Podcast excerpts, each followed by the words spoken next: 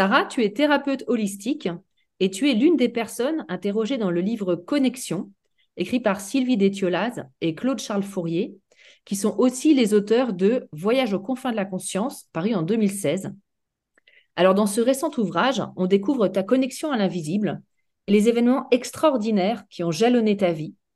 Tu as débuté ton parcours professionnel en tant qu'ingénieur agronome, mais depuis quelques années maintenant, tu accompagnes les gens dans un cadre thérapeutique.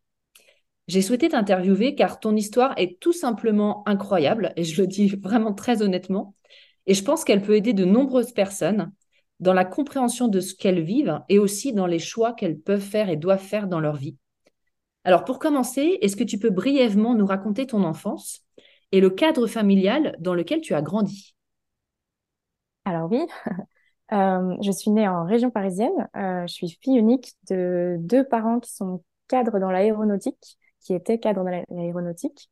Donc, ce qui est assez amusant, c'est d'imaginer qu'ils ils travaillaient pour une entreprise qui visée la conquête spatiale euh, et que moi, j'ai fait cette conquête-là à l'intérieur de moi-même des années plus tard. Je trouve ça drôle aujourd'hui.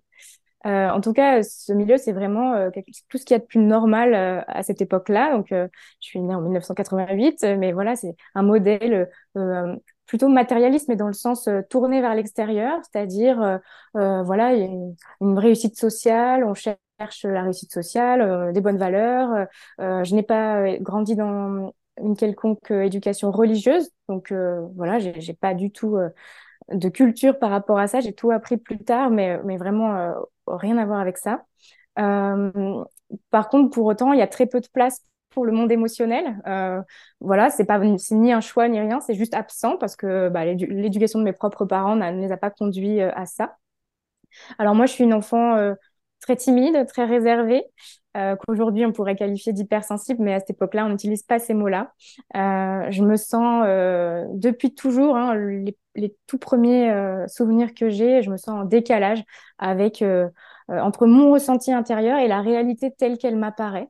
Euh, j'ai vraiment euh, cette sensation d'être un extraterrestre. Je me demande régulièrement, mais qu'est-ce que je fais là? Euh, Je pense que ça peut parler à beaucoup de gens, hein, je, cette sensation-là.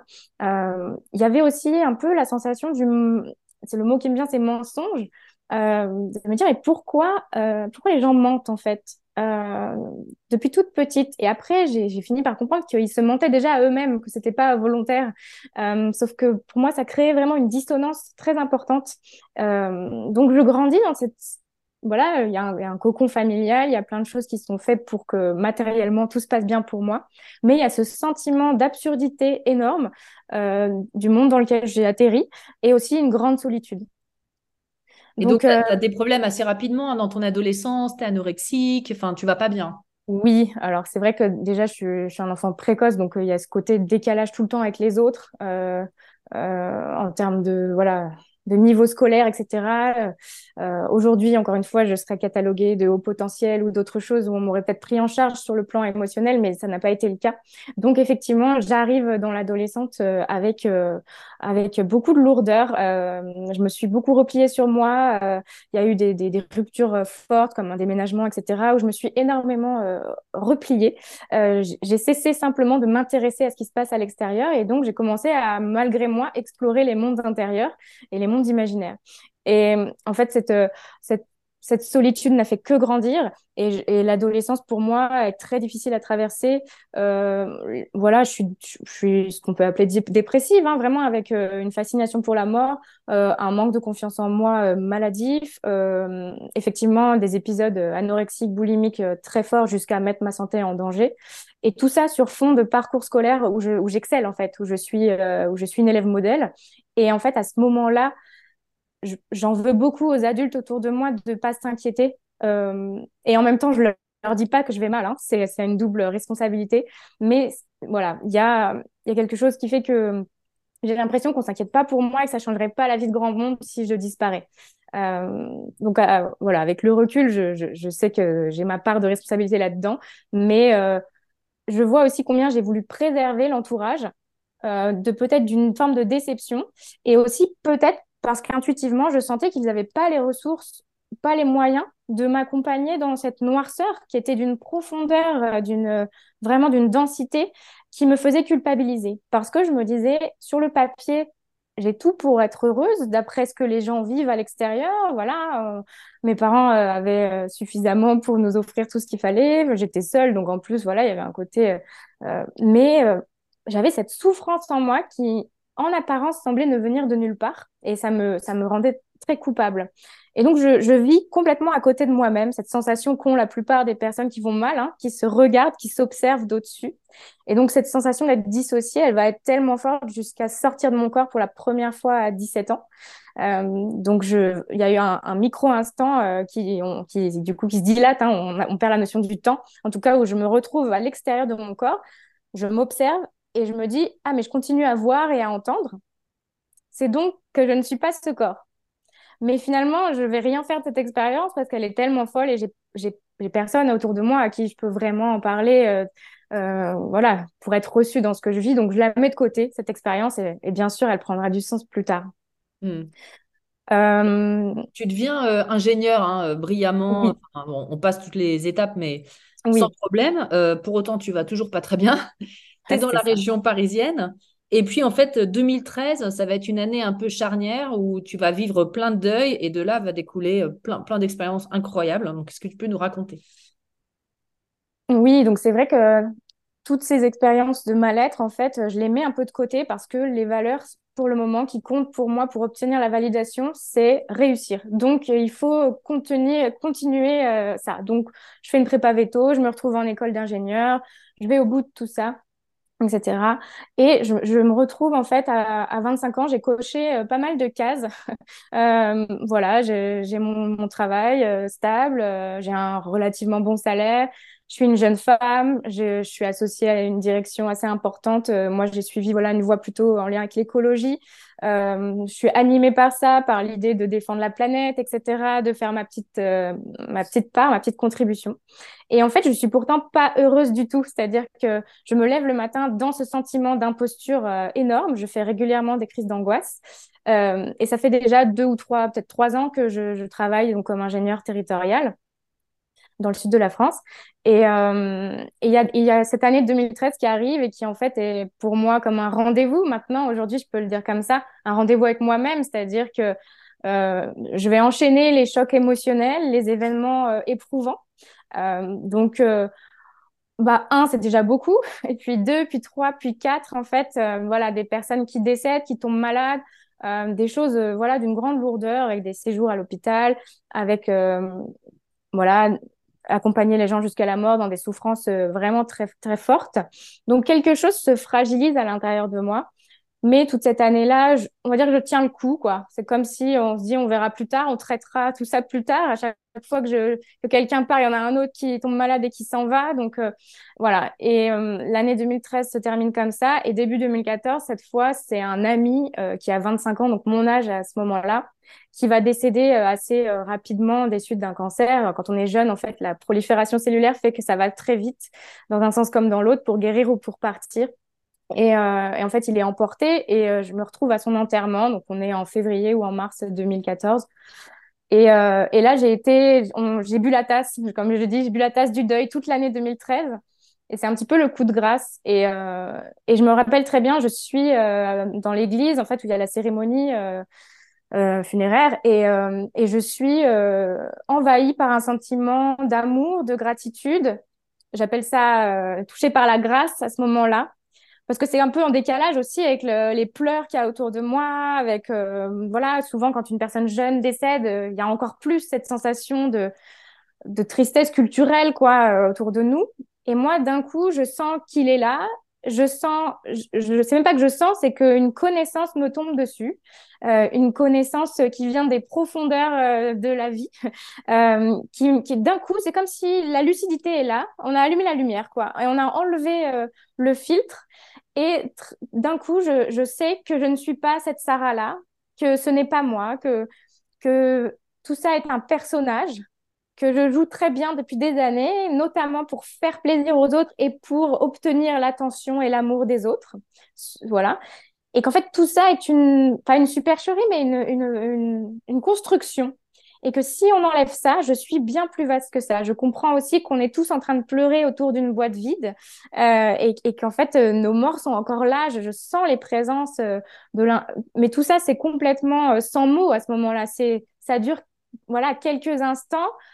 Je ressens profondément que je suis plus que ça et que là maintenant, si cette expérience doit avoir un sens, c'est qu'il y aura pas d'avant, enfin il y aura un avant et un après, pardon. Hmm. Donc, je quitte, euh, je quitte euh, la cérémonie et j'écris ma lettre de démission de mon travail, où j'étais devenue ingénieure de la fonction publique. Donc, vraiment, euh, dans, par les temps qui courent, c'est quelque chose voilà, d'assez important de, de, renoncer à la sécurité de l'emploi. je vais aussi quitter mon copain avec qui j'étais depuis plusieurs années. je vais expliquer que je, je, vais, je vais partir vivre ailleurs. Je ne sais pas encore où, mais c'est comme un effondrement euh, à la fois une prise de conscience comme un éclair foudroyant qui d'un coup me permet de voir une sorte de véritable nature qui est derrière la, déco. Euh, et en même temps, voilà, une forme de d'effondrement de je ne sais plus qui je suis. Hmm. Parce que si je ne suis pas tout ça, si je suis pas la jeune ingénieure, la jeune Sarah, euh, voilà, etc., qui je suis? Et cette question m'ouvre un vide énorme que beaucoup connaissent et qui les mettent dans la peur. Sauf que moi, je me donne plus le choix de faire machine arrière grâce à toutes ces expériences difficiles. Euh, du coup, euh, je, je me suis un peu perdue en route en racontant. Euh, Donc, en fait, qu'est-ce que tu veux? Donc là, tu es dans le sud de la France, tu es à cet enterrement, tu démissionnes, tu quittes ton copain, tu quittes tout. Qu'est-ce que tu fais après? Alors, après, bah, je suis animée que par cette question. Qui suis-je? Euh, et il y a que deux réponses qui me viennent à ce moment-là. Je je sais rien, je sais plus rien de moi. Je sais juste que je veux vivre à la montagne et écrire.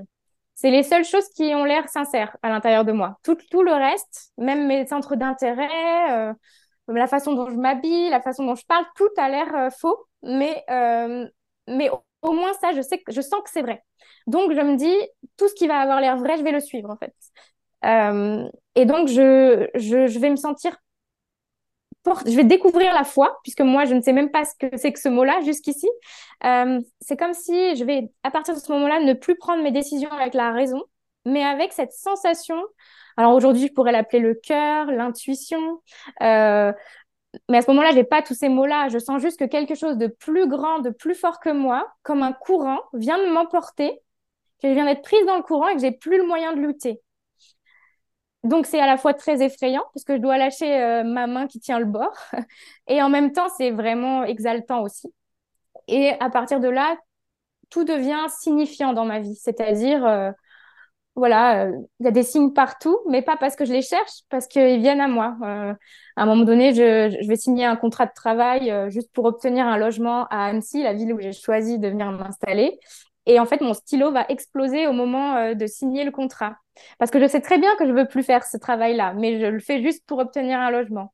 Et donc, c'est assez, voilà, toute ma vie devient comme ça, un enchaînement de synchronicité. Donc, euh, synchronicité, c'est vraiment ces hasards signifiants, justement. Euh, et, et, pour moi, ils sont la, la marque qu'on est sur son bon chemin. Euh, mmh. Puisque, voilà, euh, ça fait partie euh, des questions qui nous animent euh, aujourd'hui. C'est voilà comment on sait, comment on fait les choix, etc. J'arrive à Annecy, je, ne sais pas où je vais habiter, qu'est-ce que je vais faire, etc. Et tout s'enchaîne très naturellement. Je tombe sur les bonnes personnes, quelqu'un me prête un appartement le temps que je me retourne, alors que si j'avais demandé, on m'aurait dit mais Sarah c'est impossible de tout changer sa vie en, trois semaines, un mois. Et ben en fait si, c'est pas confortable mais c'est possible. Et donc vraiment quand il n'y a plus rien, il n'y a plus que la foi, cette confiance qui, que ça va nous aider. Et donc je découvre ça en le vivant. Et puis, euh, donc oui, je ne sais pas si tu veux que je raconte la manière dont j'ai euh, trouvé mon appartement. Ah bah oui, parce que euh, c'est exceptionnel. mais c'est anecdotique, mais c'est vrai que ça fait partie de ce genre de choses qui m'arrivent à ce moment-là. C'est-à-dire que j'ai pas forcément le revenu, le salaire à ce moment-là pour justifier de l'appartement de mes rêves. Et, euh, et du coup, euh, je suis presque en train de signer un autre contrat euh, de bail pour un autre appartement. Et je, je, vois une annonce qui m'appelle et, et, je me dis non mais je peux pas y aller, je pourrais jamais me permettre, le, mon dossier passerait pas. Et ma petite voix me dit si si il faut y aller, vas-y en fait, va à la visite de l'appartement. Donc j'y vais un peu comme une blague en me disant au pire j'aurais visité un bel appartement euh, et je me retrouve en bas de l'immeuble avec euh, plein de gens qui attendent avec leurs petits dossiers euh, tout bien rangé. Et moi j'ai pas prévu de dossier je suis complètement à l'arrache. Et et là il y a la, la nana de, de, de l'immobilier qui arrive sur ses petits talons qui nous parle en même temps qu'elle monte les escaliers qui nous dit que ce bien va partir très vite qu'il est très demandé. Moi elle nous met la pression. Moi je me demande encore ce que je fais là. Et, et quand on monte les, escaliers, eh bien elle elle dit vous verrez, il y a le propriétaire dans l'appartement, il est en train de refaire des travaux et, la porte s'ouvre et le propriétaire euh, fait partie de mon école d'ingénieur. Et, euh, et, en fait, c'est comme ça que, voilà, c'est comme ça que j'ai obtenu l'appartement parce qu'on s'est reconnus, on a discuté et bon voilà, il a, il a facilité le fait que j'obtienne euh, l'appartement.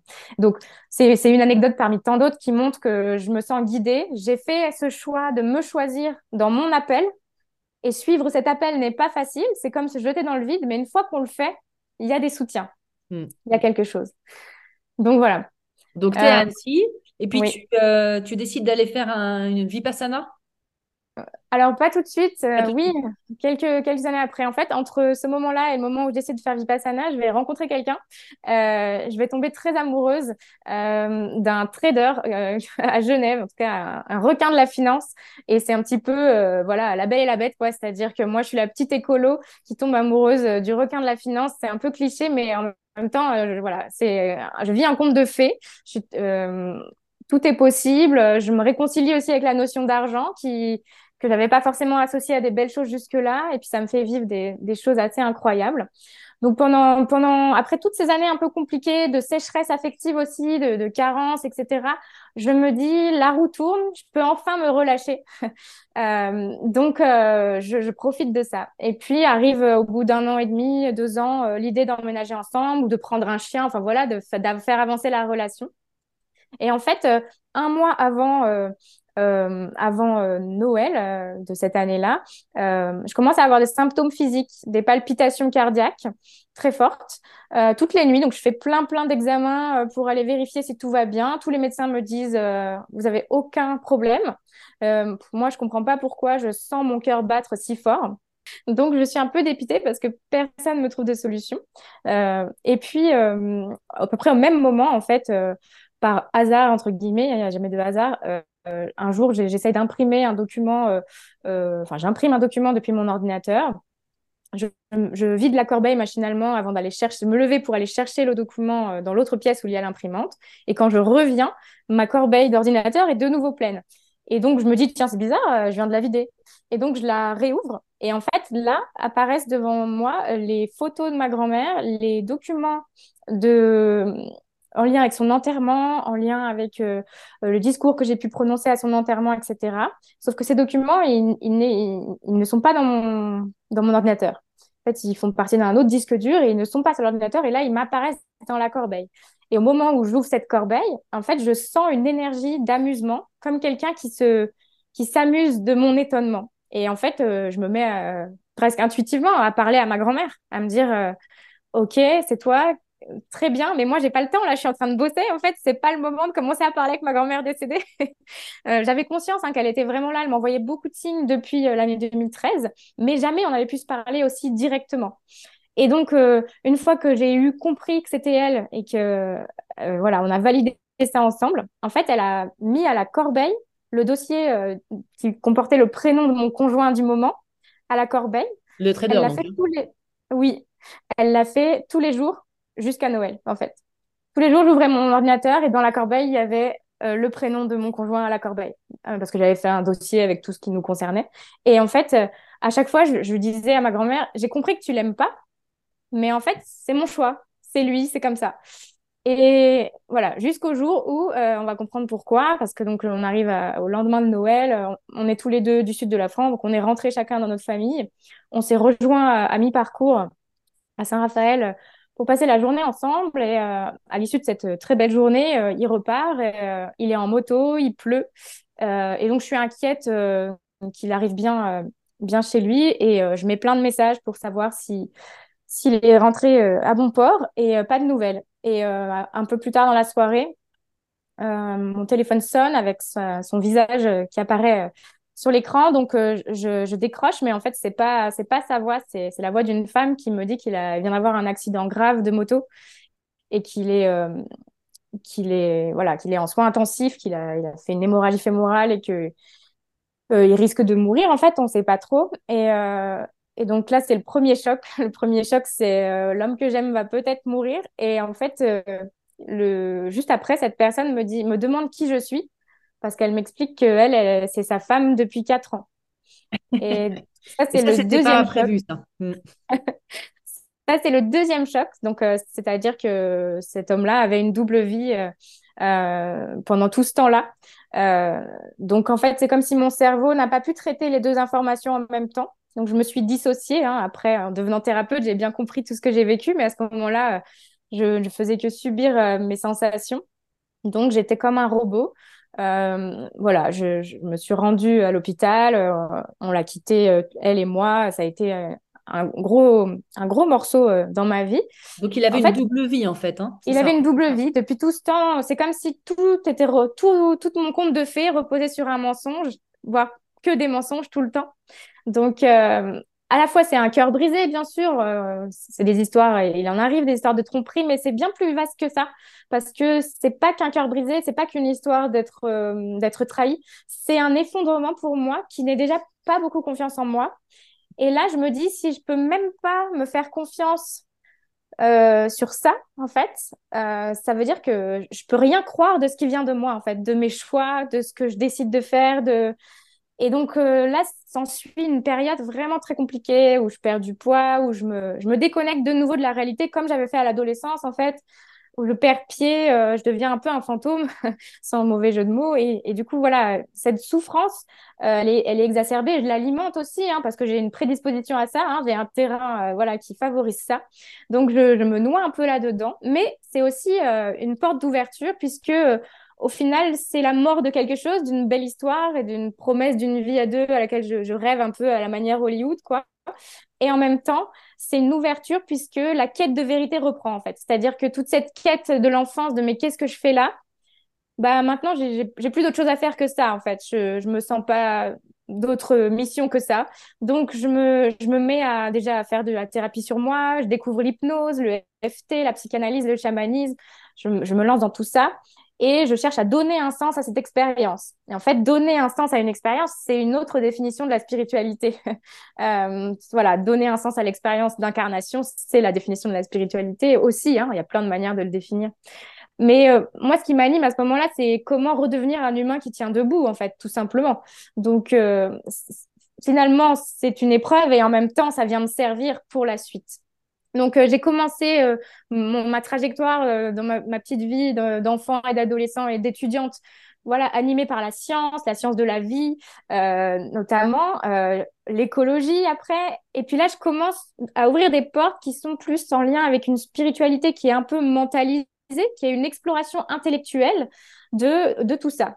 Euh, et ça va nous amener petit à petit à ce qu'un jour, je passe derrière, le, derrière les coulisses, c'est-à-dire que c'est bien beau de moi aussi, j'ai, à ce moment-là, hein, je, je, me nourris de vidéos sur Internet, euh, de livres, de lectures, ça vient comme ça ouvrir euh, mon champ de croyances, etc. Sauf que pour l'instant, j'en fais pas l'expérience. Et ça, ça va basculer à partir du moment où je vais faire Vipassana justement euh, dans, la, dans la foulée de ce, de, ce choc. Euh, donc l'année 2016, je, je, décide de faire une retraite de silence et de méditation de 10 jours. Donc c'est une expérience que tout le monde peut faire, euh, qui n'est pas reliée à une religion particulière, qui est laïque et apolitique. Et euh, voilà, donc je découvre déjà l'expérience méditative profonde, puisqu'on médite 10 heures par jour pendant 10 jours. Euh, c'est quelque chose. Euh, et en, en soi, c'est déjà une expérience. Sauf que moi, je me mets à vivre des choses et je crois à ce moment-là que tout le monde vit des choses similaires. Alors que à la fin de l'expérience, on a le droit de se remettre à parler et je me réalise que tout le monde n'a pas fait la même expérience que moi. Euh, donc moi, j'ai vraiment eu des visions, euh, les yeux fermés. En fait, hein, je me suis mise à avoir comme des films qui défilaient. Euh, j'ai aussi eu l'impression de me délocaliser, un peu ce qui se passe quand on fait une sortie de corps, c'est-à-dire que je me suis retrouvée dans des endroits avec des gens que je connais, j'ai pu leur dire après, mais tel jour, tu as fait ça, etc. Et donc, valider. Pour autant, j'étais pas endormie, j'étais juste assise en train de méditer. euh, j'ai fait des expériences d'hyper présence, en fait, d'hyper connexion à tout ce qui est autour de moi. Euh, il y, avait un, espace extérieur euh, de la salle de méditation. On avait des pauses quand même, hein, où on allait marcher dans la nature, dans le silence. Et je me rappelle très bien d'un moment où j'ai entendu la pluie arriver, mais j'ai su qu'elle arrivait avant même que je l'entende. Et, et quand elle est arrivée, c'est comme si j'avais connecté avec, comme si j'étais la pluie en fait. Je sais même pas l'expliquer autrement. Donc pour moi, c'est un moment d'élargissement de conscience où je ne suis plus contenue que dans mon corps. Je suis tout ce qui m'entoure en fait. Et je commence, alors que je l'ai entendu, écouté dans d'autres choses avant, là, je fais l'expérience du fait qu'on n'est pas séparés, que tout est interrelié. Et, donc voilà, ça devient bien plus concret pour moi en fait d'en faire l'expérience. Euh, donc ça, je reviens de... Oui, il y a ce moment où tu dis qu'il y a l'œil de l'univers qui, qui, qui, ah t'a regardé. C'est assez incroyable quand tu me racontais ça. Euh, il y a eu ce moment, en fait, euh, dans l'expérience sur les dix jours. C'est probablement euh, à mi-parcours où j'ai eu la sensation que, ouais, l'univers, appelons-le comme on veut, chacun mettra le mot qu'il veut, mais une intelligence supérieure me prenait par la main en fait, j'avais vraiment la vision d'un œil qui était euh, un œil dans le ciel, dans l'univers, entouré d'étoiles, qui était posé sur moi. Et cet œil m'a invité à venir et c'est comme si je me suis fait absorber et il m'a emmené dans un voyage. Et ce voyage, il a duré à la fois quelques secondes et, des millénaires. Et c'est comme si ça m'a permis de télécharger.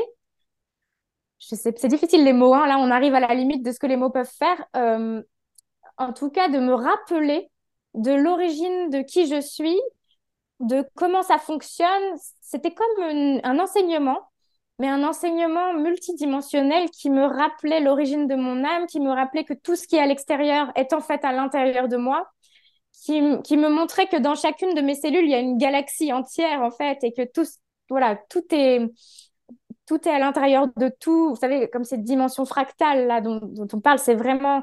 Sauf que avec les mots, on voit bien, je galère à, l'exprimer de manière intelligible, mais là, il n'y avait pas de mots. C'était une expérience et je comprenais sans avoir un échange de dialogue. Je comprenais la, ce qu'il y a derrière la matière. Et, et c'était ce qui m'avait animée toute petite. Je me disais, mais pourquoi tout le monde s'intéresse à cette matière voilà, tout me semblait absurde. Il faut euh, faire des études, euh, gagner sa vie, euh, préserver la retraite, mourir et entre-temps essayer de faire des enfants et consommer un maximum. Ça n'avait aucun sens pour moi, cette vie-là. Et là, d'un coup, je comprends qu'il y a une vie intérieure que je soupçonnais, que je, que je percevais depuis tout ce temps et qui, là, d'un coup, m'est offerte. Mais voilà, on m'a ouvert la fenêtre et je peux regarder, quoi. Et en fait, ce savoir-là, je vais le ramener avec moi. Et euh, c'est pas le mot savoir n'est même pas exact. Je préfère dire le mot connaissance parce que pour moi le savoir c'est justement tout ce qu'on lit, tout ce qu'on ingère de l'extérieur, alors que la connaissance elle est elle est déjà en nous depuis toujours. Donc voilà, je fais cette expérience là, j'en rentre transformée. Qu'est-ce que ça euh, change pour, euh, pour la suite de ta vie, pour la, la façon dont tu vois ta vie? Comment ça te change? Ça change tout et rien à la fois. c'est bien une réponse de personne euh, spirituelle. en fait, euh, ça change tout parce que la perception est différente, parce que je me sens plus vivante, parce que les couleurs sont différentes, les sons sont différents. C'est comme si quand j'entends la voix de quelqu'un, j'entends ses émotions, j'entends l'état dans lequel il est, j'entends euh, ce qu'il peut vivre. C'est voilà, tout a un grain beaucoup plus fin. Euh, ma lucidité était déjà là, il y avait ce terrain-là, mais là, elle est euh, décuplée. Et la sensation que quand je pose mes yeux sur quelqu'un, même sur quelque chose, même sur un animal, je le vois, mais je le vois au-delà de son apparence, au-delà de son masque social. Hmm. Et des fois, ça m'a ça, m'a pris du temps, en fait, pour comprendre que tout le monde ne voyait pas comme moi. Des choses qui me semblaient évidentes ne le sont pas pour d'autres, en fait. Donc, euh, ça, ça va petit à petit nourrir mon, chemin. Je vais continuer à m'informer, mais surtout, je vais vouloir faire des expériences. Donc, je vais, par exemple, me former à des soins énergétiques. Donc, pour ne pas nommer le Reiki, hein, qui, est, sur le chemin de beaucoup d'énergéticiens. Aujourd'hui, je n'appelle plus du tout mes soins le Reiki, mais je tiens quand même à le dire parce que ça m'a ouvert des portes. Euh, et, de même, je, commence à vivre des choses incroyables pendant la formation. Je sens de l'air qui sort de mes mains.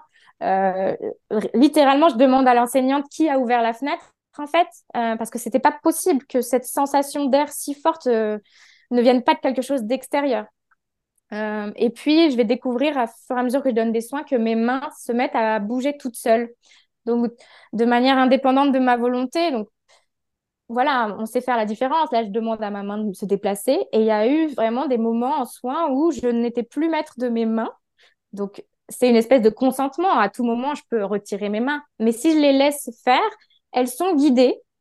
Ça fait des, des, des, des mouvements très harmonieux, très fluides comme ça. Des fois, les mains restent sur un endroit très longtemps. Des fois pas. Et j'ai l'impression d'être un peu dépossédée d'une séance parce que c'est plus moi qui fais, ça fait à travers moi. Donc voilà, toutes ces expériences commencent à, à, faire grandir en moi une, autre version de moi qui est peut-être la Sarah euh, guérisseuse ou la Sarah connectée, je ne sais pas comment la dire, avec aussi le piège hein, que ça a, c'est-à-dire que j'ai pu m'identifier à ça. Euh, on, on, verra peut-être après, on en reparlera, mais en tout cas à ce moment-là, ça devient un peu le sens de ma vie, quoi. Si toutes ces perceptions s'ouvrent, tout le reste n'a plus aucune importance et je m'engouffre là-dedans. Alors, petite euh, précision, euh, quand tu fais des soins, euh, donc du coup, tu guéris des gens, comment ça se passe? Oui, donc ça, fait partie de tout ce qui a modifié mon paradigme interne et, ce en quoi je crois, parce que je constate que des gens viennent à moi en boitant, par exemple, et ils repartent sans boiter, ou ça peut être des blessures physiques, mais ça peut être aussi des blessures émotionnelles. des choses qui se réparent, je me mets à entendre des messages.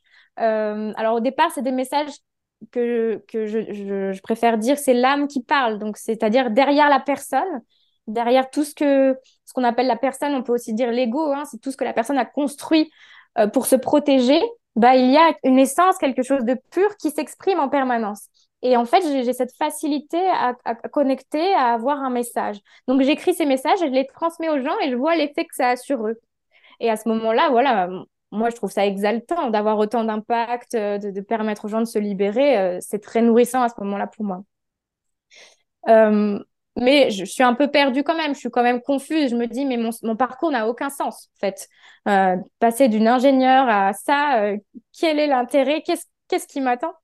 Et puis, bah, justement, quelques semaines après ma formation en énergétique, où je découvre toutes ces capacités avec les mains, avec le fait de recevoir, etc., je, me suis lancée dans un bilan de compétences euh, à Genève, euh, donc euh, j'habite Annecy, donc c'est à côté,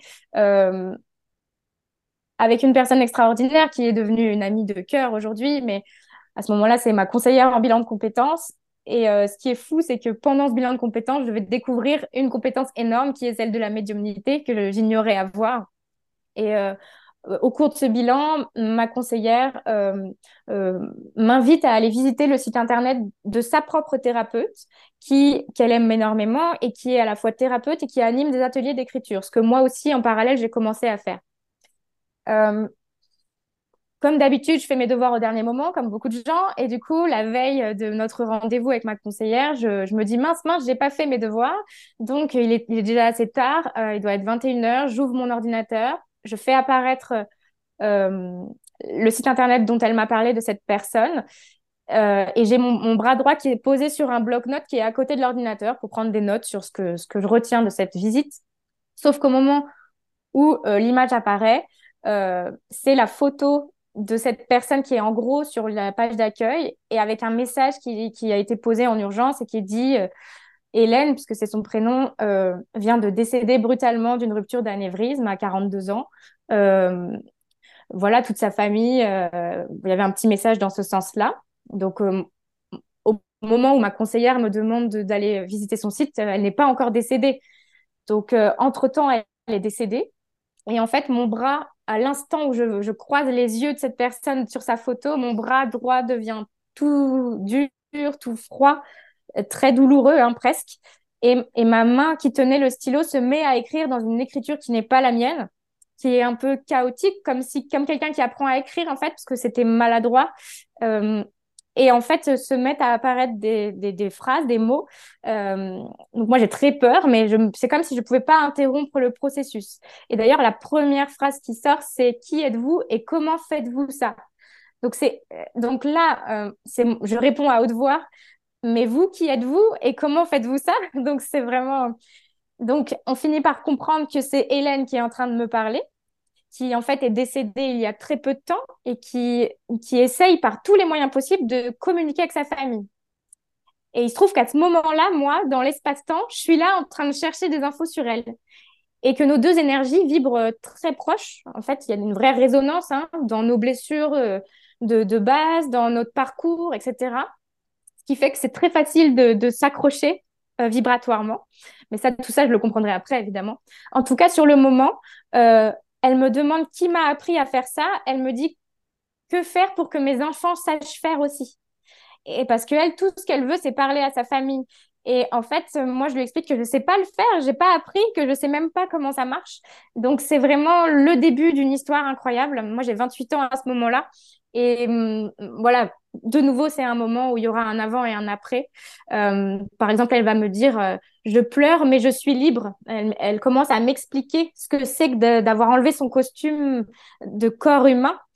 Et une fois les premiers. Euh, les premières frayeurs passées, je me mets à enquêter en fait à travers elle sur la vie après la mort, sur qu'est-ce qui se passe derrière.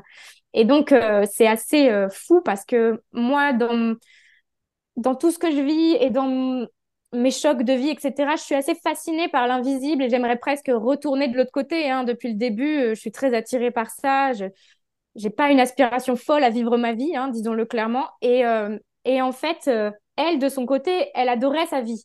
Et elle veut y retourner et elle, elle, elle, veut, à travers moi, pouvoir parler à, ses, à, ses, à sa famille.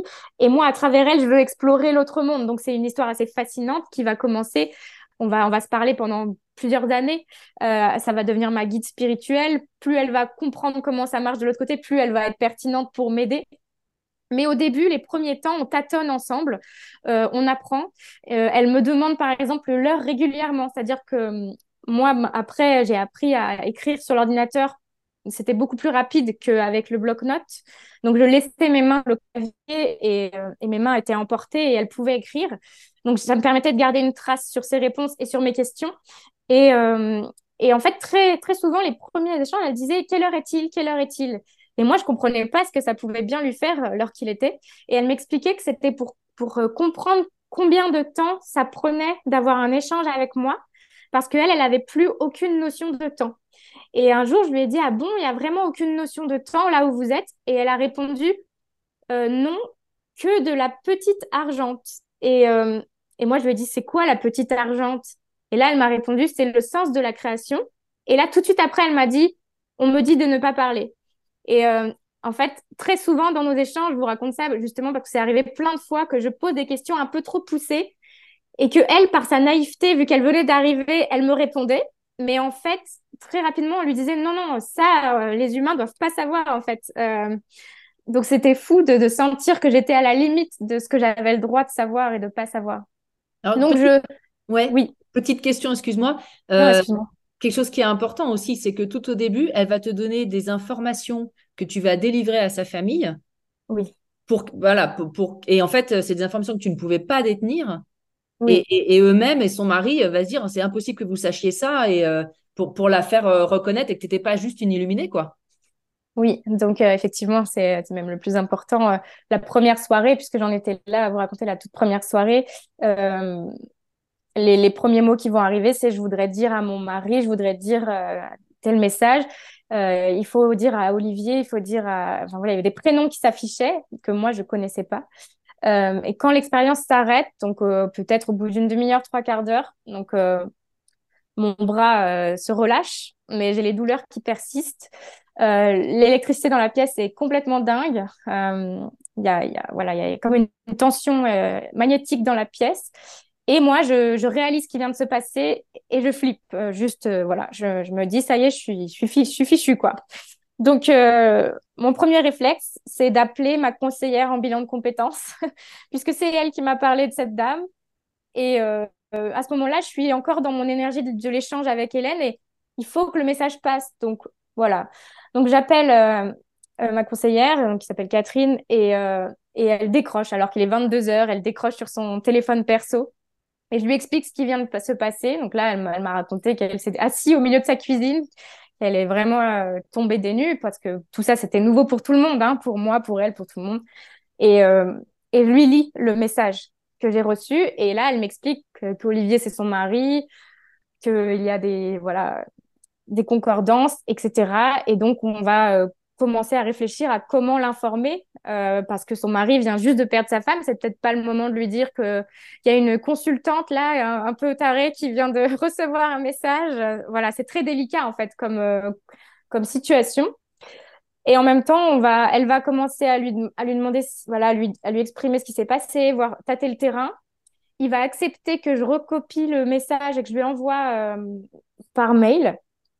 Et en fait, là, il va m'appeler et il va me dire, bah voilà, euh, moi j'étais très sceptique, je vous avoue, euh, voilà, des expériences comme ça. Je, il remettait pas forcément en cause ma bonne volonté, mais euh, voilà, ça, ça, peut être plein de choses et, tout son contraire. Et en tout cas, là, il me dit, là, il y a un élément, ça parlait d'une chaîne, en fait, qu'il portait, lui, sous ses vêtements depuis des années et qui appartenait à sa famille, à elle, il me semble. Des fois, j'inverse, mais je crois que c'est ça. Et en tout cas, ça, ça a été l'élément qui lui a fait comprendre puisque personne ne, connaissait l'existence de cet objet, que j'avais pas inventé quelque chose en fait. Mm. Euh, parce que même les prénoms, il arrive à le remettre en cause, j'aurais pu trouver son nom ailleurs, etc. Mais ça, vraiment, ça pouvait pas. Et donc après, lui, il va, il va, bah, on va sympathiser, il va venir me rencontrer parce que lui, il est de Toulouse, donc il a fait le déplacement jusqu'à Annecy pour venir me rencontrer. On va organiser des sessions où il discute avec sa femme à travers moi plusieurs fois. Mais moi, j'improvise totalement euh, parce que je ne suis pas médium de métier.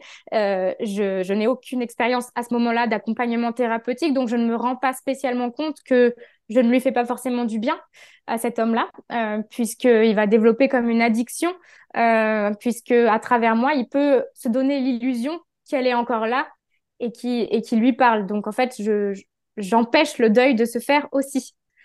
Donc, c'est des choses que je vais réaliser petit à petit et à mesure que je réalise, je me réaligne et je, mets les choses au clair. Mais voilà, mm. euh, ça, c'est quand même euh, ce qui a beaucoup bouleversé ma vie. Et moi, je me dis, bon, il y a eu Hélène. C'est un peu fou ce qui m'arrive, c'est vrai. Un peu beaucoup. Mais c'est pas grave. Je vais le dire à personne et je vais continuer ma vie et tout va bien se passer. Sauf que c'est comme si ça avait décapsulé quelque chose. Et j'ai la nette sensation que dans l'invisible, tout le monde sait que je les entends. Et donc, ça tape à la porte tout le temps. Euh, il s'ensuit une période vraiment très compliquée pour moi, de neuf mois environ. Euh, dont je vais être dans un état euh, euh, d'hyper-perception permanent, ce qui fait que je ne, je ne, suis plus apte à être en interaction avec des, des humains. Hein. J'arrive à peine à aller faire mes courses, en fait des fois, je voudrais aller à des conférences ou à des endroits qui m'intéressent. Je ne peux pas parce que je, je, suis, ça me rampe dessus, en fait. Euh, les pensées des autres, les émotions des autres et les défunts qui sont autour des autres. Euh, tout ça en même temps. Donc, c'est, heureusement, il y a donc Hélène et après d'autres guides qui viennent m'aider, qui viennent me dire non, euh, n'allez pas par là, rentrez chez vous, faites ci, faites ça. Donc, à ce moment-là, ça m'aide beaucoup à, à ne pas sombrer dans la folie, hein, parce que c'est vraiment ça. Euh, il paraît que la peur de la folie, c'est une étape initiatique hein, sur le chemin. Donc, euh, pour le coup, je l'ai vraiment, vraiment traversé euh, fort, euh, parce que j'avais pas forcément beaucoup de personnes à qui je pouvais m'ouvrir de tout ce qui m'arrivait. Donc, quand on n'a pas de référentiel autour qui valide, bah, à tout moment, on se dit non, non moi, je, je suis en train de faire une expérience qui est sincère, mais peut-être qu'elle est, elle est pas, elle correspond pas aux humains en fait. Euh, donc, on va m'enfermer forcément si j'en parle. J'avais vraiment cette peur.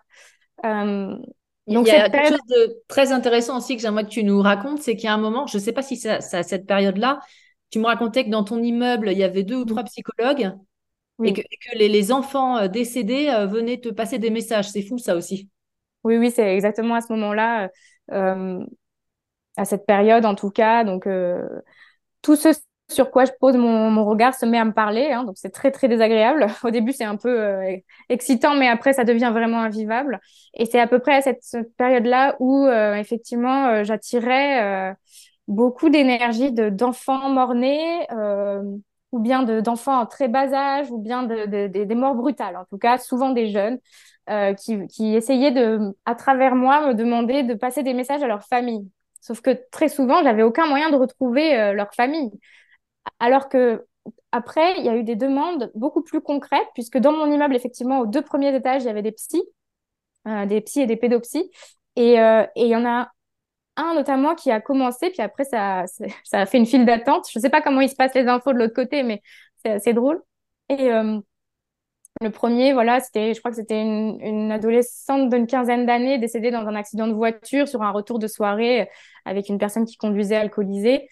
Et, euh, et elle me demande d'aller voir la psy pour trouver ses mais, les coordonnées de ses parents et passer le message à ses parents euh, qu'elle va bien, en fait. Que, alors, euh, voilà, c'est une des choses que, que souvent les gens sont un peu choqués quand je leur dis ça, mais je leur dis, mais les, les défunts, ils disent tous la même chose, ils disent tous qu'ils sont là, que la vie continue et que hum, qu'il faut pas, qu'il faut continuer à vivre en fait, parce qu'on se retrouve de l'autre côté. Mais euh, c'est un peu cliché, mais Comment tu as eu des preuves que justement tu n'étais pas folle et que les infos que tu avais étaient justes? Parce que tu allais vérifier ça aussi. Oui, du coup, j'ai alors j'ai mis du temps à aller vérifier. Hein. J'avais très peur, encore une fois, et euh, peut-être aussi parce que je viens de ce milieu très cartésien et tout ça était beaucoup trop fou, même pour moi-même. Mais euh, j'ai mis un mot anonyme dans la boîte aux lettres de, la psy au départ en disant voilà, je suis une voisine de l'immeuble. Il vient de se passer ça. Euh, je sais pas trop quoi en faire. Est-ce que vous pourriez m'aider en vérifiant si vous avez ce nom dans votre dossier en fait? Euh, et j'ai laissé un numéro de téléphone, mais j'avais pas mis où j'habitais exactement. Enfin voilà, je voulais me préserver. Et donc elle m'a laissé un message en me disant, bah, plusieurs jours après, elle a dit voilà, j'ai mis du temps, mais ça m'a quand même intrigué votre histoire, donc je suis allée vérifier. Et effectivement, euh, c'était plusieurs années avant, hein, c'était presque huit ou neuf ans avant, donc bien avant que moi j'habite cet immeuble finalement.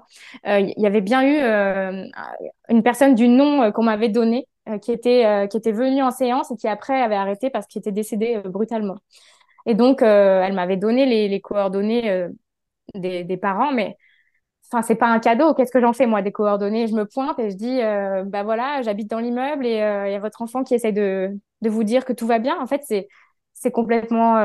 Il y a des gens qui m'ont qui qui qui m'ont jamais rappelé ou qui je comprends en fait. Ça peut être très violent, très intrusif. Donc moi, j'ai eu beaucoup de maladresse. J'ai fait beaucoup de maladresse au départ. Et, et très rapidement, j'ai pas aimé ça en fait. Je n'ai pas aimé ce rôle-là. Euh, j'ai trouvé ça très délicat. J'ai trouvé que c'était une prise de pouvoir aussi sur les gens. Euh, et moi, j'ai vraiment cette quête de vérité depuis toujours, euh, d'alignement. Et, c'est très compliqué pour moi de, voir que les gens me, donnaient un pouvoir euh, démesuré. Euh, j'avais pas envie de faire ça. Et puis il y a mon côté aussi euh, quand même hein, gros mental, intellectuel. où j'ai besoin de me nourrir intellectuellement et là je m'ennuyais je m'ennuyais puisque euh, ça peut paraître fou parce que justement, c'est complètement dingue ce que je vivais, mais intellectuellement, je m'ennuyais puisqu'ils avaient tous les mêmes messages à faire passer. Donc, je me suis remise à, à, enquêter sur mes guides et à leur demander, je comprends pas ce que j'ai à faire de tout ça, pourquoi tout ça m'arrive, euh, qu'est-ce que je dois en faire, est-ce que je dois en faire quelque chose déjà, et si je dois en faire quelque chose, quoi? Et là, euh, ça a été intéressant parce que c'est la première fois qu'ils m'ont répondu, mais non, euh, vous n'êtes pas médium en fait. Euh, un petit peu quand même, hein, on vit pas tous ça. oui, et c'est là où c'est la, la, distinction est intéressante. Donc je ne suis pas médium au sens de ce n'est pas mon métier, ce n'est pas ça que je suis venue incarner sur terre. Par mm. contre, j'ai des capacités médiumniques, mais comme tout le monde. D'accord C'est-à-dire que moi, là, elles se sont ouvertes, mais en fait, elles sont dormantes chez la plupart des gens. Euh, en tout cas, voilà, on n'est pas obligé de me, on a le droit d'avoir une autre avis là-dessus, mais c'est ma, profonde conviction aujourd'hui. Donc, euh, euh, je ne suis pas médium, alors je suis quoi? D'accord. Alors là, ça devient compliqué, hein, cette histoire. Je suis entre le bilan de compétences, le truc. moi, j'avais commencé à monter mon entreprise de prestations rédactionnelles. J'étais dans tous les sens. Je savais plus du tout quelle était la direction. Donc là, ils m'ont répondu vous n'êtes pas médium, vous avez juste trouvé une grotte encore plus profonde dans laquelle vous cachez. Et c'est vrai que c'est ce que j'ai fait toute ma vie, en fait, hein, euh, de, de, dans ce côté introverti, euh, me planquer, me planquer, ne pas aller vivre la vie, euh, me préserver, euh, jusqu'à au, au, moment ultime où je suis planquée dans euh, la spiritualité, finalement. comme beaucoup de gens qui, qui ouvrent leur conscience et leur esprit à des mondes infiniment plus vaste que notre petite euh, réalité plancher des vaches. Euh, euh, d'un coup, on se rend compte que le monde est infini, que les potentialités sont infinies. C'est quand même tentant d'aller euh, de partir de l'autre côté, en fait, explorer ça. Sauf que là, ils m'ont, vraiment expliqué, non, non, non, euh, c'est très bien, tu as, tu as monté jusqu'à nous, tu as fait le chemin de, de, d'aller nous rencontrer jusqu'à des hauts niveaux de vibration, hein, euh, voilà, une vibration que je peux appeler Dieu, qui n'a rien à voir avec la religion, mais qui est la plus haute à laquelle j'ai pu connecter, avec des vrais, des vrais échanges, etc. Mais en fait, ils m'ont dit, maintenant, c'est machine arrière, l'ascenseur, il redescend. Euh, tu retournes sur Terre, tu retournes dans ta vie d'humaine, euh, de, petite Sarah qui galère en fait, hein, parce qu'à ce moment-là, euh, j'avais plus un rond, euh, j'avais plus beaucoup d'amis, euh, j'avais une vie sociale, sentimentale et professionnelle assez catastrophique en fait. Hein. Donc l'idée c'était tu redescends et tu vas t'intéresser à cette personne qui vit là, tu vas t'engager auprès d'elle et tu vas ramener dans la vraie vie tout ce que tu as compris. Donc c'est la période que j'appelle euh, l'engagement. En fait, je me suis engagée avec la vie puisque jusqu'à cette période-là, j'étais là sans vraiment être là. J'étais là avec toujours une porte de sortie possible. Et, euh, et là, signer le contrat de la matière, c'est je suis d'accord d'être là, je suis d'accord de vivre le pire et le meilleur parce que c'est ce qui va arriver. Euh, et tant qu'on n'a pas dit oui aussi aux expériences désagréables qui nous attendent, eh ben, on va toujours être en train de résister à ce qui nous arrive de désagréable. Ça veut dire quoi Dire oui aux expériences euh, désagréables qui nous attendent, ça veut dire quoi? à, la souffrance, aux épreuves, euh, aux chocs, euh, voilà. Il y en aura d'autres en fait. Il y en a pour tout le monde. seulement, on peut pas apprécier la vie, se sentir vivant et connaître la joie si on dit pas oui à l'expérience du deuil, de la tristesse, du désespoir en fait. Dans, dans un monde de dualité, on doit dire oui à l'un pour avoir l'autre. Et, même si je pouvais euh, le palper intellectuellement avant, là, j'en ai fait l'expérience. Donc, c'est complètement différent. Et donc, cette période-là va s'ouvrir sur euh, OK, de nouveau, un peu comme quand je suis arrivée à Annecy. C'est bien beau tout ça, mais je suis qui alors? Euh, Donc, c'était rebelote, mais avec cette fois dans ma valise plein d'outils, plein de manières de percevoir qui, qui étaient assez, assez uniques. Donc euh, là, j'ai commencé à, de nouveau me faire confiance, comme cette période où je m'étais dit, qu'est-ce que je veux faire? Bah, Je veux écrire et vivre à la montagne. Bah, là, je me posais les mêmes questions. Et donc, très rapidement, j'ai senti que ce que je voulais faire, c'était aider les vivants et pas les morts. Et, et je, suis très contente qu'il y ait des gens pour ça, pour faire les, liens avec les défunts. Mais moi, ce qui m'animait, ce qui me mettait en joie, c'était d'apporter de la lumière, de la clarté euh, aux vivants euh, voilà, et de mettre mes perceptions, mes capacités de perception au service du vivant. Et là, tout s'est transformé puisque j'ai commencé à aimer ce que je faisais.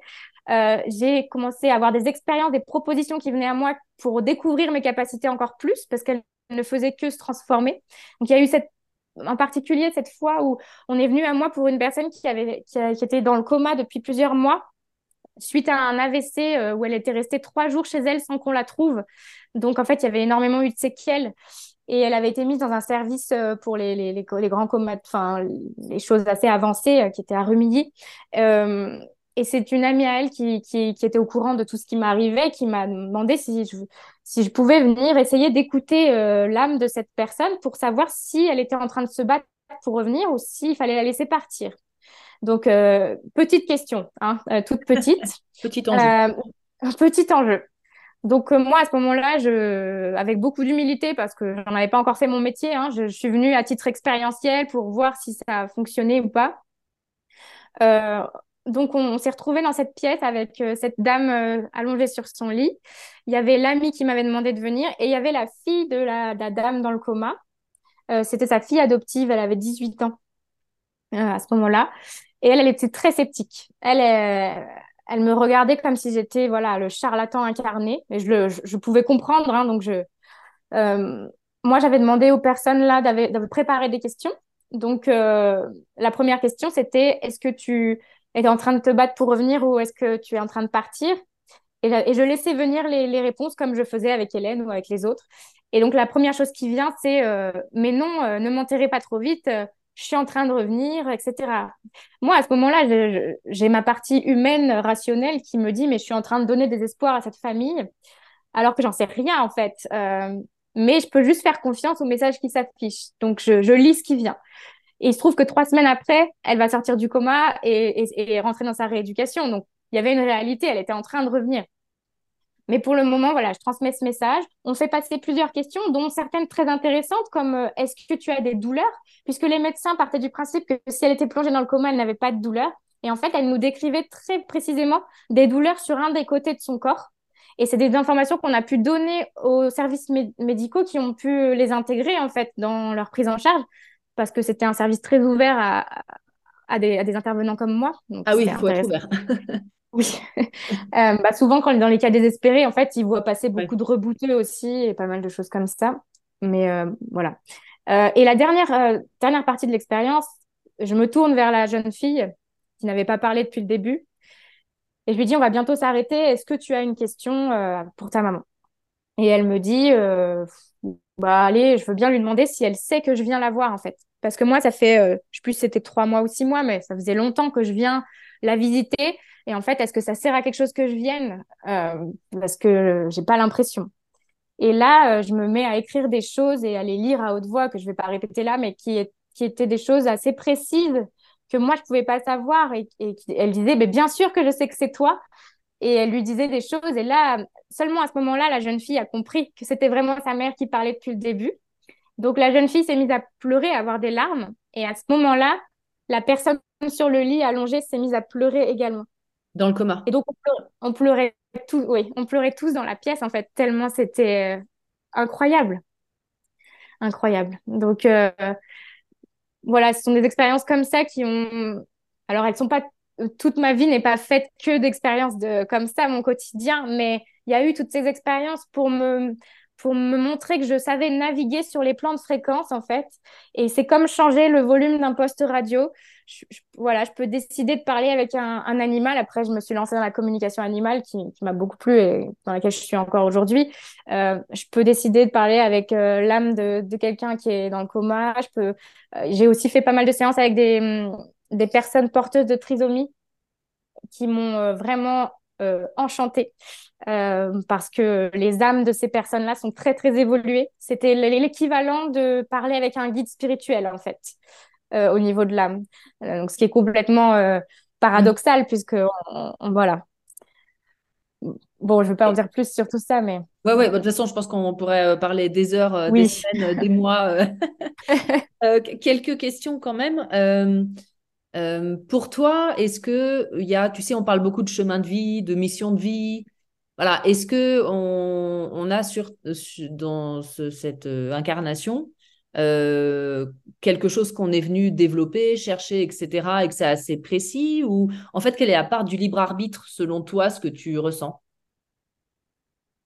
Oui, alors heureusement que tu dis selon toi ce que tu ressens parce que j'ai pas une, vérité absolue à apporter sur cette question qui est, une grosse question. Aujourd'hui, mission de vie, c'est un, c'est un terme un peu euh, réutilisé dans le développement personnel. Euh. Le problème, c'est que beaucoup de gens peuvent l'entendre comme une fiche de poste, comme un métier. Mm.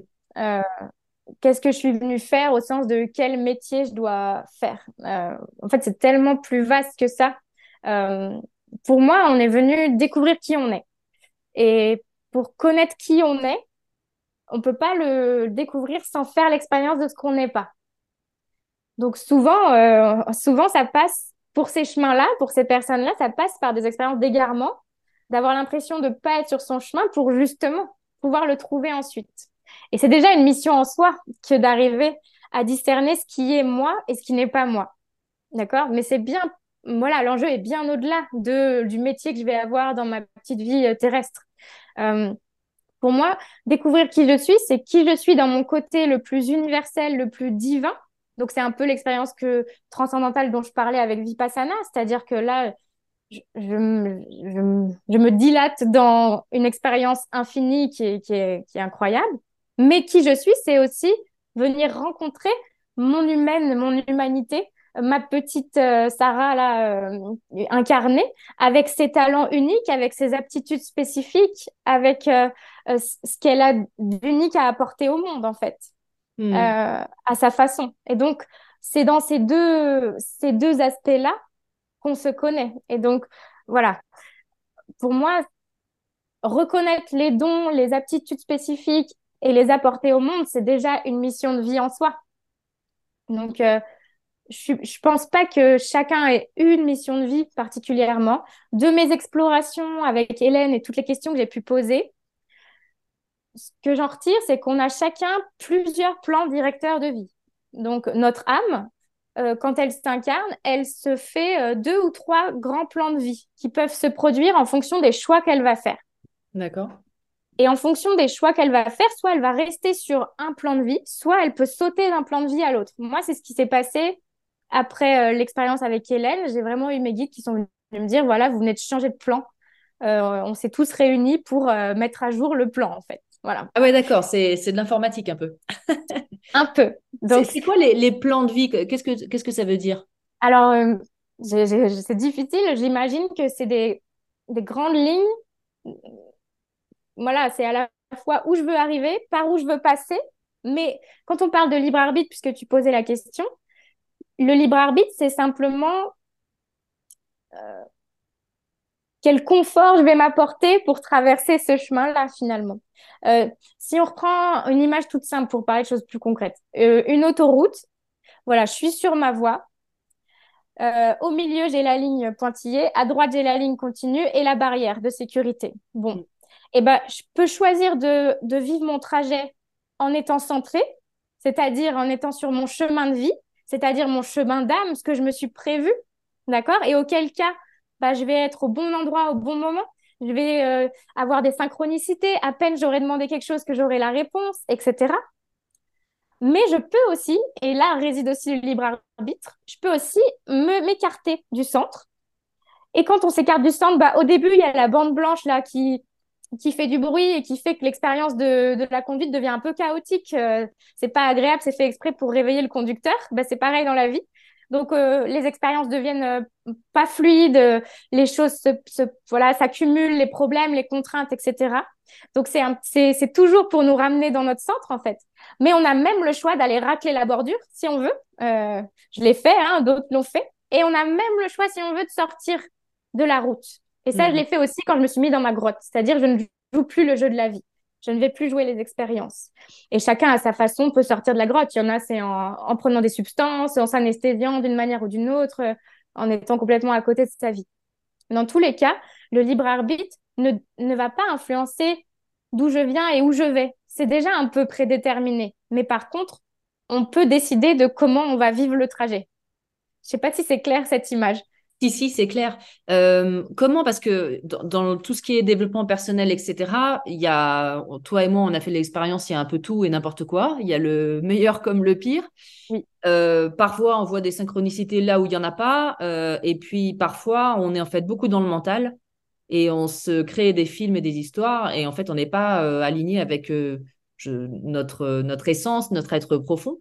Est-ce que tu aurais des conseils justement pour savoir c'est quelle est la différence entre je me persuade que c'est le bon chemin, mais en fait, c'est ma tête qui me parle, tu vois?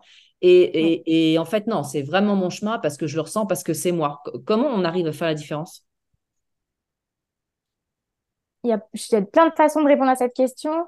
Moi, j'aimerais déjà dire que tout ce qu'on appelle une erreur de parcours ou un mauvais choix ou un choix mental qu'on va regretter après, bah peut-être que c'est pas une erreur. Peut-être qu'il fallait le prendre pour savoir que c'était pas le bon et pour pouvoir après distinguer un mm. choix mental d'un autre. Donc, juste relativiser cette notion d'erreur et de bon choix et de mauvais choix, en fait. Peut-être qu'il faut se manquer de respect euh, à dix reprises pour que la onzième fois, je mm. fasse le choix de me respecter.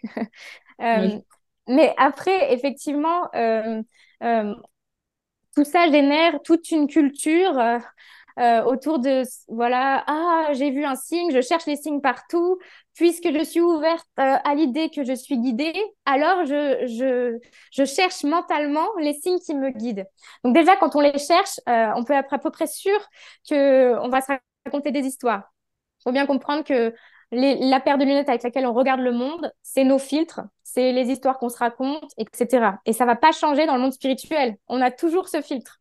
Hmm. D'accord? Donc, à partir du moment où je suis en train de chercher quelque chose et que ça ne vient pas à moi, déjà, ça peut donner un indice, quoi. Hmm. Donc, c'est, le, être sur sa mission de vie, j'aime pas du tout cette expression, je la reprends parce que tu me l'as proposée, mais être à, la, à sa bonne place, être euh, dans le flow, etc., c'est euh, un juste milieu entre je pose une intention, j'ai fait retour vers moi, vers ce qui est important pour moi, je pose une intention et après je collabore avec la vie. C'est-à-dire que je m'abandonne à ce que la vie a prévu pour moi. Et dans une, une société où on veut tout contrôler euh, sur nous-mêmes, sur les autres, on veut, voilà, on veut devenir les meilleures versions de nous-mêmes et c'est déjà un contrôle sur nous-mêmes. En fait, on laisse pas beaucoup de place à ce champ-là de d'apparaître. C'est c'est pas facile hein, de répondre à cette question, mais voilà, je, pense que le libre arbitre c'est c'est une capacité à manifester des options qui préexistent déjà. On a, voilà, il y a des lignes de vie, un petit peu comme un jeu vidéo. Euh, on peut choisir de jouer au jeu A, au jeu B, au jeu C, au jeu D, puis on dit, bah, je suis libre puisque je peux choisir entre A, B, C et D. Bah, t'es pas vraiment libre puisque A, B, C et D, ils sont déjà déterminés. Mais c'est un petit peu pareil. Hmm. Donc finalement, quand tu, quand tu changes de plan, comme tu le dis, est-ce qu'on pourrait imaginer que tu t'es remis un peu bien au milieu de la route? Oui, euh, en tout cas, je me suis remise au milieu d'une autre route quand j'ai changé de plan. Et du coup, les bords changent. Hmm. Du coup, bah, dans, la, dans ma réalité d'avant, peut-être que euh, j'allais racler les bords de l'autoroute pour reprendre cette image euh, quand je faisais une crise d'angoisse ou que je j'étais je me sentais pas à ma place ou euh, voilà il y avait peut-être des choses à réajuster et peut-être que mon, mon parcours de vie aurait pu être juste si j'avais fait d'autres choix pour mm. m'écouter, me respecter. J'aurais peut-être pu euh, faire une carrière là-dedans et apporter quelque chose de très juste aussi dans le milieu écologique, en fait. Sauf que bon, c'est pas le choix que j'ai fait. Donc, j'ai fait un autre choix qui est ni bon ni mauvais, en fait. C'est juste un autre choix que j'ai posé. Et ce choix m'a fait sauter de lignes directionnelles. C'est beaucoup plus complexe que ça. Hein. La physique quantique euh, expliquerait ça euh, mille fois mieux que moi. Mais ce sont des potentialités qu'on valide ou qu'on invalide en fonction de nos choix. Et moi, je dis souvent, il n'y a pas de bon ou de mauvais choix. Mais par contre, si on ne fait pas de choix, si on arrête de choisir, on empêche la vie d'avancer. Hmm. Ce, qui, ce qui fait se dérouler notre vie tel un parchemin devant nous, c'est le fait de faire des choix, mais c'est pas la nature de ce choix. Puisque que j'aille vivre à Paris, à Marseille ou, euh, je sais pas, dans un autre pays, là, en 2014, en fait, peut-être que j'aurais vécu les mêmes choses ou, ou de manière similaire. D'accord mon choix va juste changer la déco. Et donc, euh, si on reprend ton exemple à toi, euh, est-ce que tu penses que du coup, comme tu le disais, tu aurais pu très bien être la personne que tu es aujourd'hui, mais pas en accompagnant les gens, en étant euh, dans ton métier précédent? Oui. Donc, c'est pas une question de métier non plus, en fait. Hein, non. Et c'est très important de le dire, de le re-redire. bien sûr que ça peut se manifester à travers un métier, et prendre forme à travers ça. Mais moi, aujourd'hui, euh, ma mission de vie, c'est pas d'être thérapeute. Euh, ma mission de vie, c'est euh, c'est d'apporter, d'enseigner, de transmettre ces enseignements qui ont été vécus, qui n'ont pas été absorbés, de les relayer pour que chacun puisse avoir le goût de faire cette expérience-là et retrouver l'autonomie dans sa propre vie. Euh, ça, c'est ma mission, mais ça, je peux le faire quand j'anime une conférence, quand je suis en séance avec quelqu'un, quand je réponds à tes questions, mais aussi quand je suis dans ma vie personnelle, euh, que, que, je suis ce que je suis, en fait. J'ai pas attendu d'être thérapeute pour être quelqu'un qu'on venait voir, pour consulter, pour avoir un avis, tu vois. Mmh. Mmh. Quelque chose qui préexiste, qui est notre essence même. Et alors aujourd'hui, du coup, comment tu aides les gens? Aujourd'hui, comment j'aide les gens? Alors, de plein de façons. Bah, aujourd'hui, j'ai, une activité qui s'appelle Terre d'intuition qui regroupe euh, tout ce que je propose.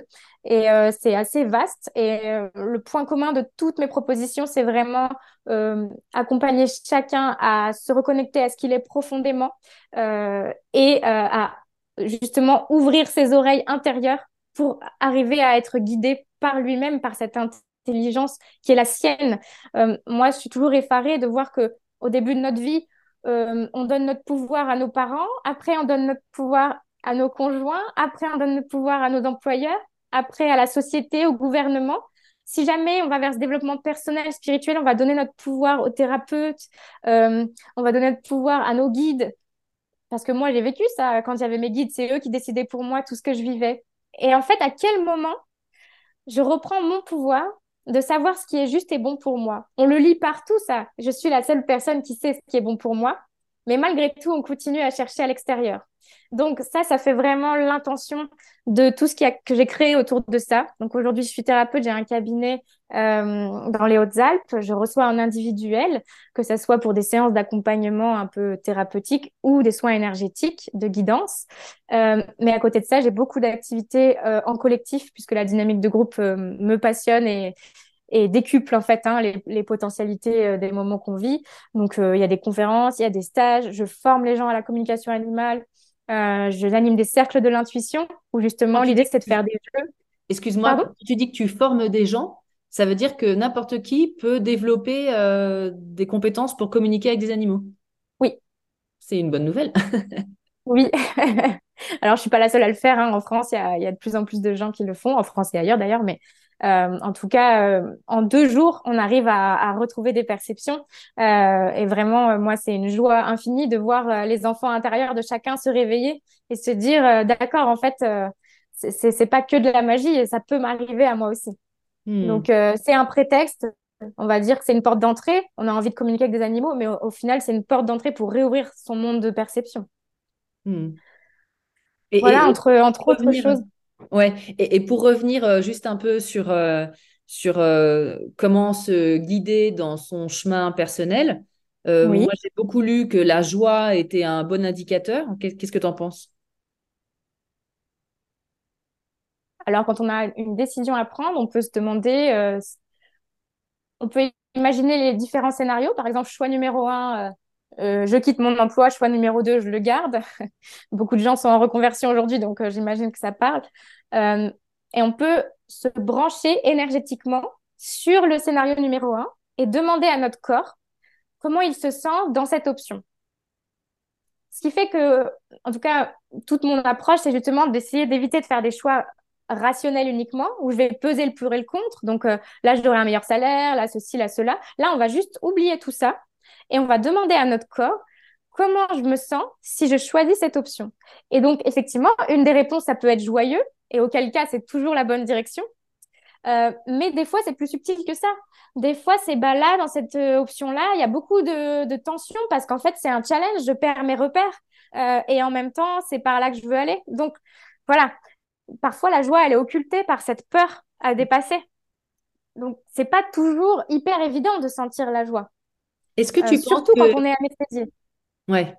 Est-ce que tu penses que quand on est euh, sur son, son, chemin, entre guillemets, bon, c'est pas exactement le bon terme, mais euh, que les choses s'alignent? Parce que quand tu racontes ton histoire de tapis rouge quand tu arrives à Annecy euh, et que oui. tout se fait un peu comme par magie, on a l'impression que là, euh, la vie t'appelle.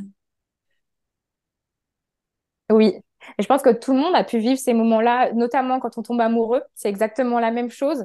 C'est-à-dire que ce sont des moments de flow où tout est assez euh, aligné. Euh, justement parce que que ce soit dans cette période où je me suis choisie ou les moments où on tombe amoureux, en fait, euh, on vibre la complétude de notre être. Et donc ça, ça appelle la complétude des expériences. Mais en réalité, je crois que ce serait une erreur de dire que si on, si c'est juste, alors je ne vis que de la fluidité. Non, encore une fois, sur le chemin, même sur le chemin qui est juste pour nous, il y a des épreuves. Donc, euh, je, je, préfère dire que l'indice, ce n'est plus la fluidité. Je voudrais, euh, voilà, euh, qui, qui, qui, qui est le baromètre du fait que je suis sur mon chemin. Ce n'est plus la fluidité aujourd'hui, mais le fait qu'il y a des synchronicités. Je préfère, je trouve ça plus juste. Mmh. Parce que sinon, il y a ce, cet amalgame de se dire, bah alors, je viens de vivre une expérience douloureuse, donc c'était, je suis pas à ma place, il y a quelque chose à revoir. Mais non, des fois, c'est exactement l'expérience que je dois vivre pour en tirer un enseignement et pour euh, libérer une blessure ou autre. Hmm.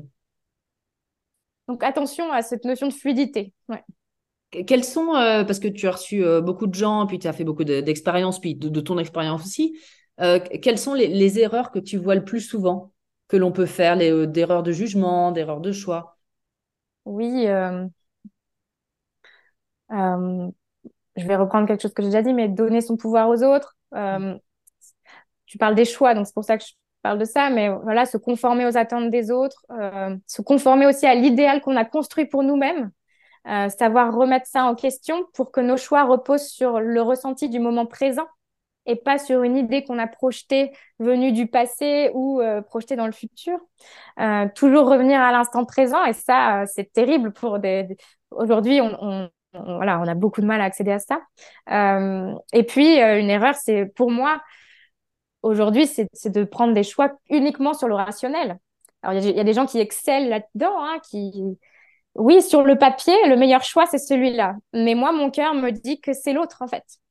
Et quand, quand j'accepte que le, le, maître de l'expérience, c'est le cœur, et que le mental, il va être au service du cœur, alors le mental, il s'incline devant le cœur et il dit où tu veux aller, et je vais tout mettre en œuvre pour t'aider à y aller. Hmm. Et ça, c'est une réconciliation intérieure qui fait qu'on a plus de chances de se retrouver sur son chemin. Hmm. Mais on est tous très insécurisés, on a tous très envie de réussir, de ne pas perdre de temps, etc. Donc cette insécurité nous conduit à faire flamber notre mental et à prendre beaucoup de décisions à partir de la raison. Voilà ce que je peux dire. Il y en a sûrement plein d'autres.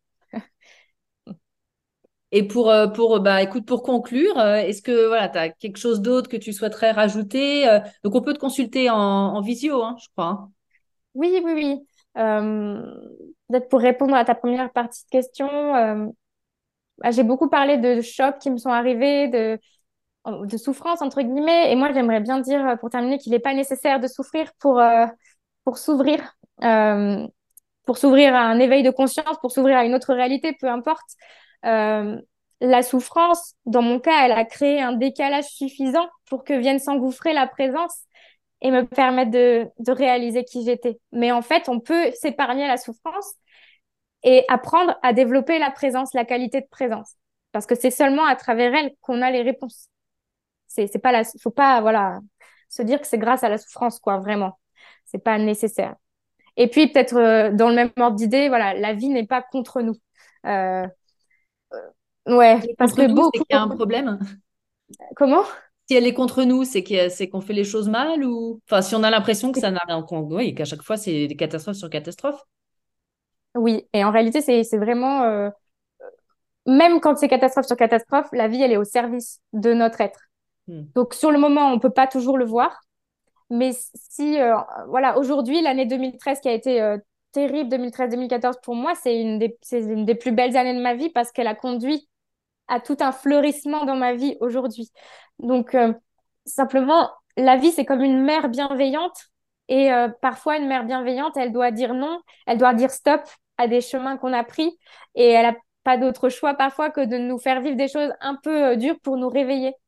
Mais si nous, on a cette conviction, cette foi profonde que la vie n'est pas contre nous, déjà, on, peut commencer à se dire, tiens, je vis ça, ça, ça me met la puce à l'oreille, quoi. Peut-être que je suis appelée ailleurs, peut-être que je suis attendue ailleurs.